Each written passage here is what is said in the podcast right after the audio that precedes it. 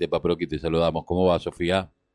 Buen día, Carlos, y buen día a todos. Muy bien, ¿y ustedes? Bien, bien, bien. Eh, bueno, te vi muy tempranito al comenzar eh, eh, esta feria y que fue bastante, mucha gente estuvo, y a la tarde por, muchísima más, y uno se notaba que era distinto eh, la gente que va siempre, que va a hacer gimnasia, había muchas familias tomando mate alrededor de, la feria que iban y venían y uno veía que se, algo tenían en la mano, eh, que habían ido a comprar. ¿Cómo fue? ¿Cómo, cómo, es la primera edición esta, ¿no?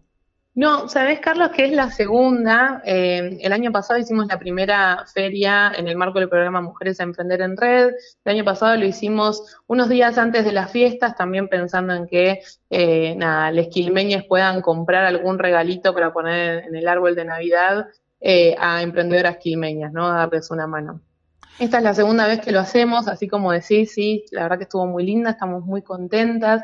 Lo hicimos en el marco del 8 de marzo, que fue el lunes, y pensamos la feria durante eh, el fin de semana siguiente al 8, eh, enmarcado en esa efeméride, pensando también en celebrar y obvio que acompañar el trabajo de las mujeres de Quilmes pensamos esa feria, eh, la ubicación la decidimos en conjunto, tuvimos una reunión previa con las mujeres que participan de esta red, porque no es solamente una feria, sino que es un programa que está acompañado de capacitaciones. Nos reunimos, eh, diseñamos la próxima fecha, la próxima edición, y bueno, se, eligió democráticamente, digamos, que, la próxima edición se iba a hacer ahí en el Parque Lineal, y me parece que fue una muy buena decisión.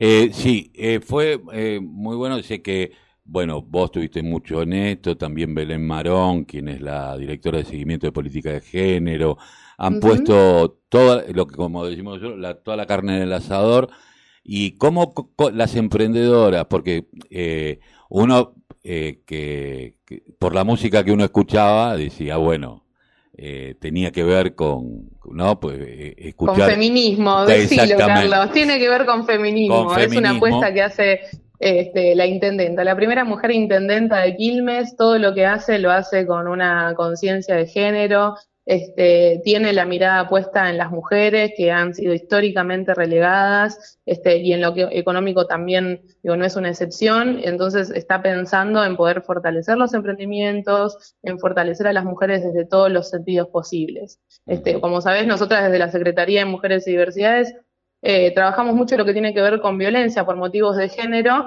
pero no es solamente eso lo que nos afecta a las mujeres. Hay un sinnúmero de cuestiones y como te decía, lo económico no se queda atrás, que también hay que fortalecer desde el Estado. Todos los estamentos del Estado y el municipal es muy importante también porque genera políticas bien locales que tienen destinatarias con nombre y apellido, ¿no? Que las pudimos ver este, dentro de la feria este fin de semana. No, y teniendo en cuenta que la violencia económica es eh, una de, la, de los pilares que tiene el patriarcado como para, para evitar que eh, la mujer se vaya de la casa. Bueno, yo te dejo de no te, no te paso la manutención, yo no hago esto, no hago lo otro. Y Exactamente, muchas veces quedan presas, por decirlo de alguna forma, en círculos de violencia porque no pueden tener un ingreso, porque existe algo que se llama feminización de la pobreza, que tiene que ver con el menor acceso de las mujeres a empleos formales, con el menor acceso de las mujeres en, cargos jerárquicos, digo, esto se puede ver eh, en, muchos, en, muchas facetas de, la sociedad y en muchas facetas de la vida económica del mundo, pero también este, pensarlo desde este lado, que nosotras acompañando a que una mujer fortalezca la economía en su hogar, es seguramente también poder darle otra libertad y otra independencia. Sofía, ¿cómo es la la concurrencia que tienen estas ferias. Las mujeres se anotan, eh, tienen que tener algún tipo de inscripción, ya son parte de alguna red que es eh, anterior a este tipo de, eventos. Y mira, la, convocatoria ha sido mixta en ese sentido. El año pasado, alrededor de noviembre, en el marco del Día Internacional del Emprendedurismo, es que publicamos una convocatoria en las redes del municipio, dejamos un número de celular, un mail, y a partir de eso, bueno, fueron llegando este, un montón de mujeres que tenían ganas de sumarse. Imagínense que también durante la feria del fin de semana también llamó muchísimo la atención, así que muchas mujeres se acercaron y dijeron, bueno, vengo a pasear el perro o, a traer este, a mis hijas a que jueguen acá en los juegos que están en la plaza, pero me quiero sumar, estoy haciendo cerámica, estoy haciendo velas, entonces también hay un, boca a boca que se va formando y lo que pueden hacer las mujeres que nos escuchan y que tengan ganas de incorporarse es escribirnos a, la línea emprendedora que tenemos, que si quieren eh, puedo comentar el teléfono al aire para que nos escriban. Sí, ¿cómo que no? Sí, es el 11 26 57 99 60. Esa es la línea emprendedora. A esa, a esa línea nos pueden mandar un mensaje de WhatsApp con los datos, contándonos un poquito de qué trata el emprendimiento eh, y a partir de eso las vamos a convocar para una próxima reunión. Para nosotras es importantísimo destacar que la red de, mujeres a emprender no es solamente una feria, sino que se acompaña con capacitaciones, porque entendemos que este, el acompañamiento del Estado no tiene que ser solamente una fecha, un día, una feria, sino que tiene que estar este, complementado también por otras acciones estatales, que, bueno, nosotros cuando pensamos en las capacitaciones decimos hace falta reforzar lo que es cálculo de costos, hace falta reforzar lo que es creación de marca, manejo de redes sociales, bueno, todo lo que pueda sumar a que ese emprendimiento se potencie.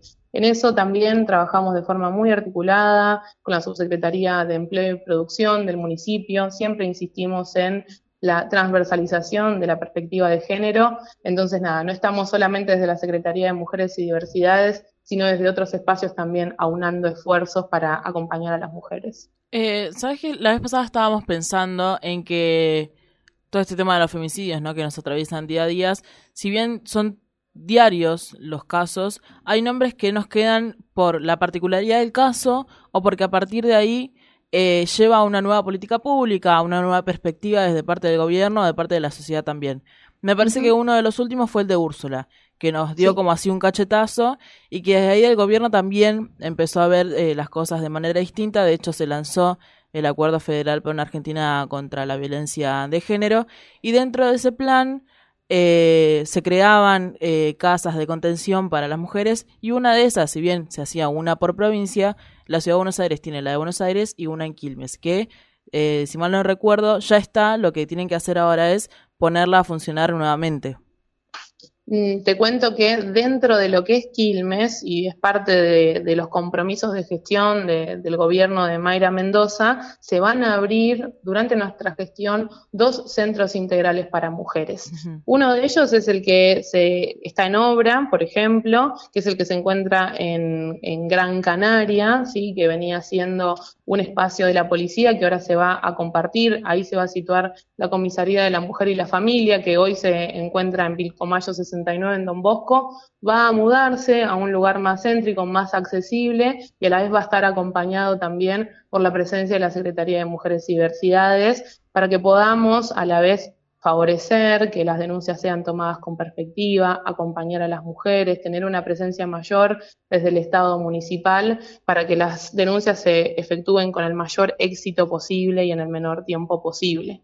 Uno de esos centros este, integrales es el de Gran Canaria. El otro es el que se está poniendo en marcha la obra y que es el que se encuentra en Cravioto y Mosconi, que es el que la gestión anterior eh, ha dejado en un 28% solamente construido, que además de eso, como lo, como lo comentó Mayra en su momento cuando se anunció la obra pública, que eso lo hizo en conjunto con el presidente de la Nación, eh, comentó que el ex intendente de Quilmes, Martiniano Molina, había eh, había contado, había publicado la ubicación de lo que iba a ser un refugio para mujeres y su dirección, quitándole todo el, el, funcionamiento de un lugar que tiene que estar cuidado, que tiene que estar resguardado. Bueno, se hizo eso y además de que al contarlo se perdió la función original que iba a tener ese lugar, se quedó solamente en un 28% construido. Así que lo que estamos haciendo nosotros como gestión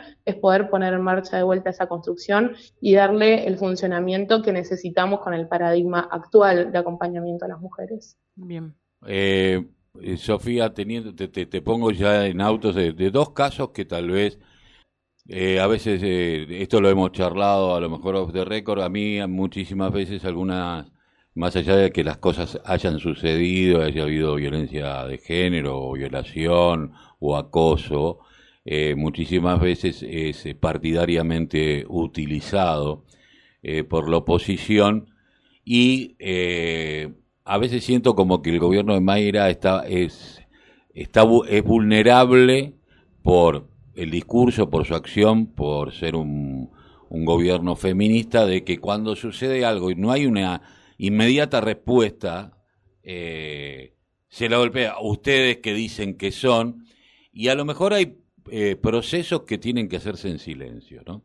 Eh, y esto porque se resguarda a la víctima, o sea, no podemos estar mostrando todo, no somos un Instagram, el Estado no es un Instagram. El Estado no es un Instagram. Y del otro lado también esto que decís, Carlos, me parece que tiene que ver con que por lo general a las mujeres este, siempre se les exige el doble y en realidad se nos juzga más por ser mujeres que por los lugares que ocupamos y cómo lo hacemos. Me parece que molestan las mujeres gobernando, me parece que molestan las mujeres en lugares de decisión y por eso es que la vara, por decirlo de alguna manera, con la que se miden las acciones es bien diferente a la hora con la que se miden las acciones de los varones y también está esto que vos decís, ¿no? El, el, uso muchas veces partidario de situaciones que son delicadas, que son complejas, que no se pueden manejar, eh, también como decís, eh, a modo de publicación de Instagram o poniendo cartelería. Y mira, ahora eh, acabo de dar un ejemplo sin querer lo que es análogo de esta situación. Bueno, este, contar dónde va a estar un refugio, que es un espacio delicado, donde van a haber mujeres que estén en una situación totalmente vulnerable. Bueno, eso sería una irresponsabilidad.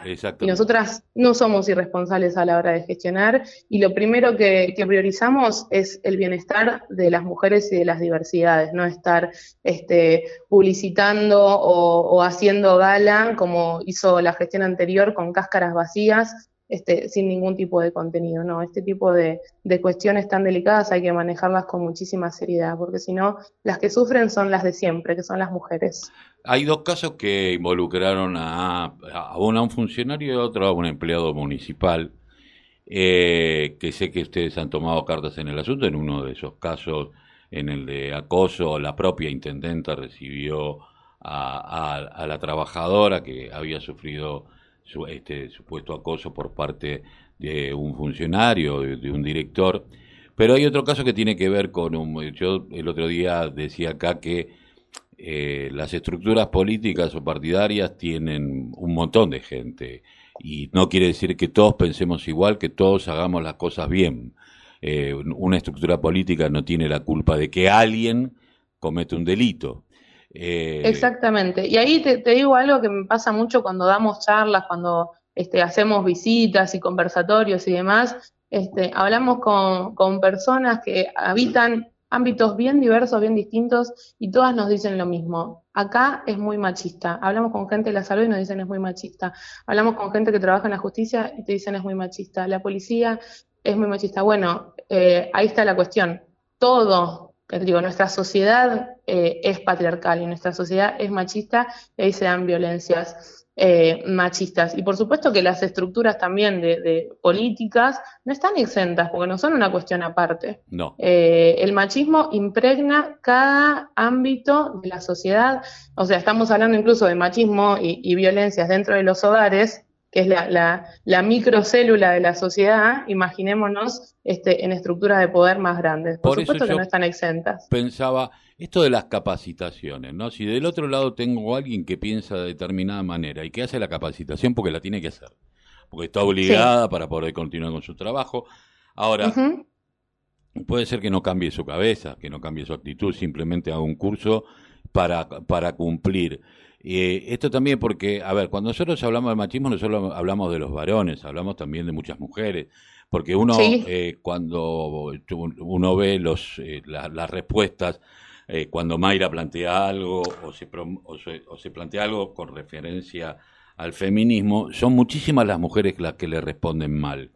y uno, viste, como que dice, bueno, acá está. El otro día yo lo escuchaba a Serbarger, a Darío, decir, que no creamos que estamos en un país feminista. Avanzamos en un montón de cosas, pero el país no es feminista.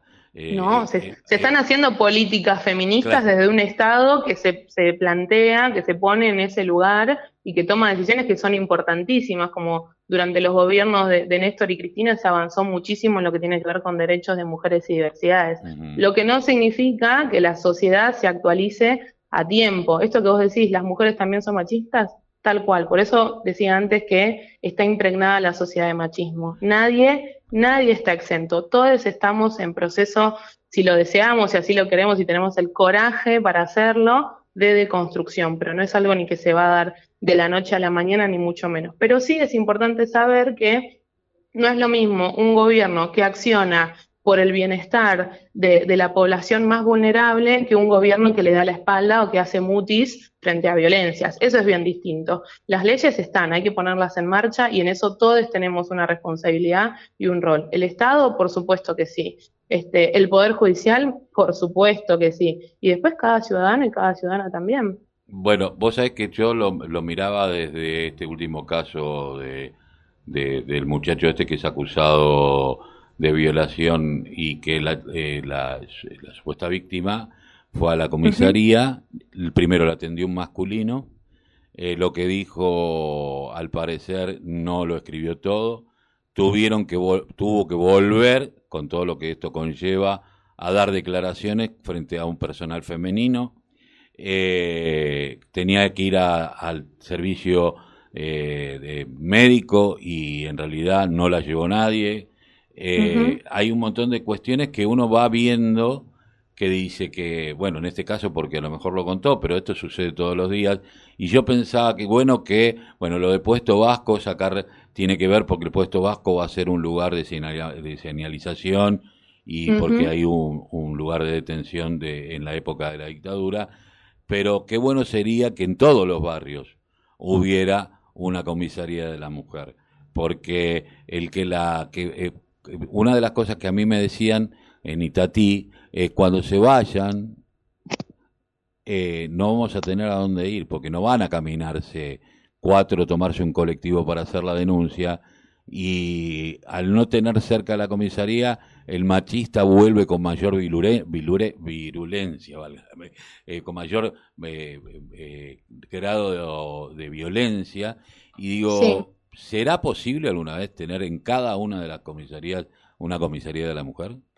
Bueno, mira, me viene perfecta la pregunta porque me da pie a decir un dato que mucha gente no lo tiene, que es que todas las comisarías no hace falta que sean de la mujer, todas las comisarías de seguridad están obligadas por ley a tomar denuncias que tienen que ver con violencia por motivos de género. Todas. Este, en cada comisaría del territorio quilmeño está esta obligación de la policía. Nosotras, por supuesto, cuando nos enteramos que eso no sucede así, digo, nos ponemos en contacto y tratamos de favorecer que se den las cosas como corresponde. Nosotras, digo, no, no, no pedimos otra cosa que se cumpla la ley en ese sentido. Así que cada mujer que quiera hacer una consulta o una denuncia tiene que poder hacerlo en una comisaría de seguridad, la que fuera. Y, y lo tiene que tomar una mujer y lo tiene que tomar una mujer y se tiene que tomar con perspectiva de género también, comprendiendo, no revictimizando, no culpabilizando a las mujeres. Digo, lo último que necesitamos es que una mujer que está en una situación de peligro, que toma todo el coraje de denunciar, que sabemos que, y, lo, comprobamos eh, en muchas situaciones de femicidio que hemos vivido en nuestro país, que durante muchísimo tiempo no se denuncia. Cuando no se denuncia, decimos, bueno, pero la mujer no denunció cuando se denuncia no se toma como corresponde. Bueno, no es así y siempre termina este, la carga y la culpa este, en manos de la mujer. Eso no puede ser de esa manera. Cuando una mujer toma la decisión, que lleva muchísimo esfuerzo, muchísimo coraje, de ir a denunciar, tiene que ser tomada con perspectiva de género, tiene que ser tomada respetando a la mujer que está en ese momento, este, en esa situación tan vulnerable y acompañándola. Si no, estamos, estamos dejándola a la deriva.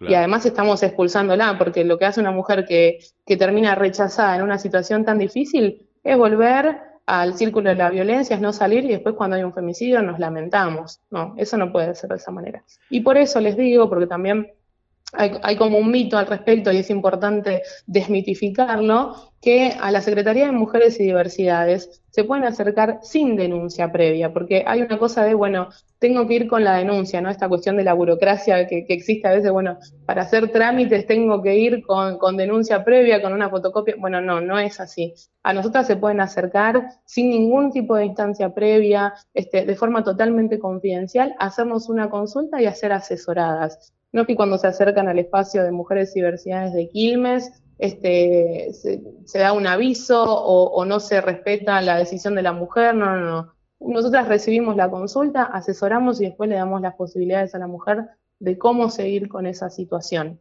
Eh, y la cuestión de, la denuncia en la comisaría me parece importantísimo que cada ciudadano y cada ciudadana lo sepa, porque si sabemos que tenemos ese derecho, lo podemos este, exigir, lo podemos hacer valer. Si no, vamos a estar por ahí una mujer que vive en otro lugar, este, en otra localidad quilmeña, irse hasta Don Bosco para hacer una denuncia, es un mundo, ¿no? Y más en esa situación tan, tan delicada. Bueno, se puede hacer de otra manera. Todas las comisarías tienen esa obligación, lo tenemos que eh, saber y lo tenemos que hacer valer. Eh, por último, ¿cuándo va a ser el próximo Mujeres Emprender en Red? Vamos a convocar a las mujeres a una próxima capacitación, a una próxima charla. También queremos hacer un balance de lo que fue la feria, porque la idea es que sea un ida y vuelta, ¿no? Que la feria se construya también colectivamente, escuchar a las compañeras, escuchar a las emprendedoras, a ver qué plantean este, y a partir de eso vamos a pensar en una próxima fecha, en un lugar diferente seguramente, porque también queremos que en todas las localidades este, conozcan a las emprendedoras de Quilmes y que se puedan sumar cada vez más también. Eh, Sofía Tomé, muchísimas gracias por haber pasado por la mañana informativa aquí en la radio de la Unión Nacional de Clubes de Barrio. Te mando un abrazo. Gracias a ustedes, abrazo grande. Hasta luego.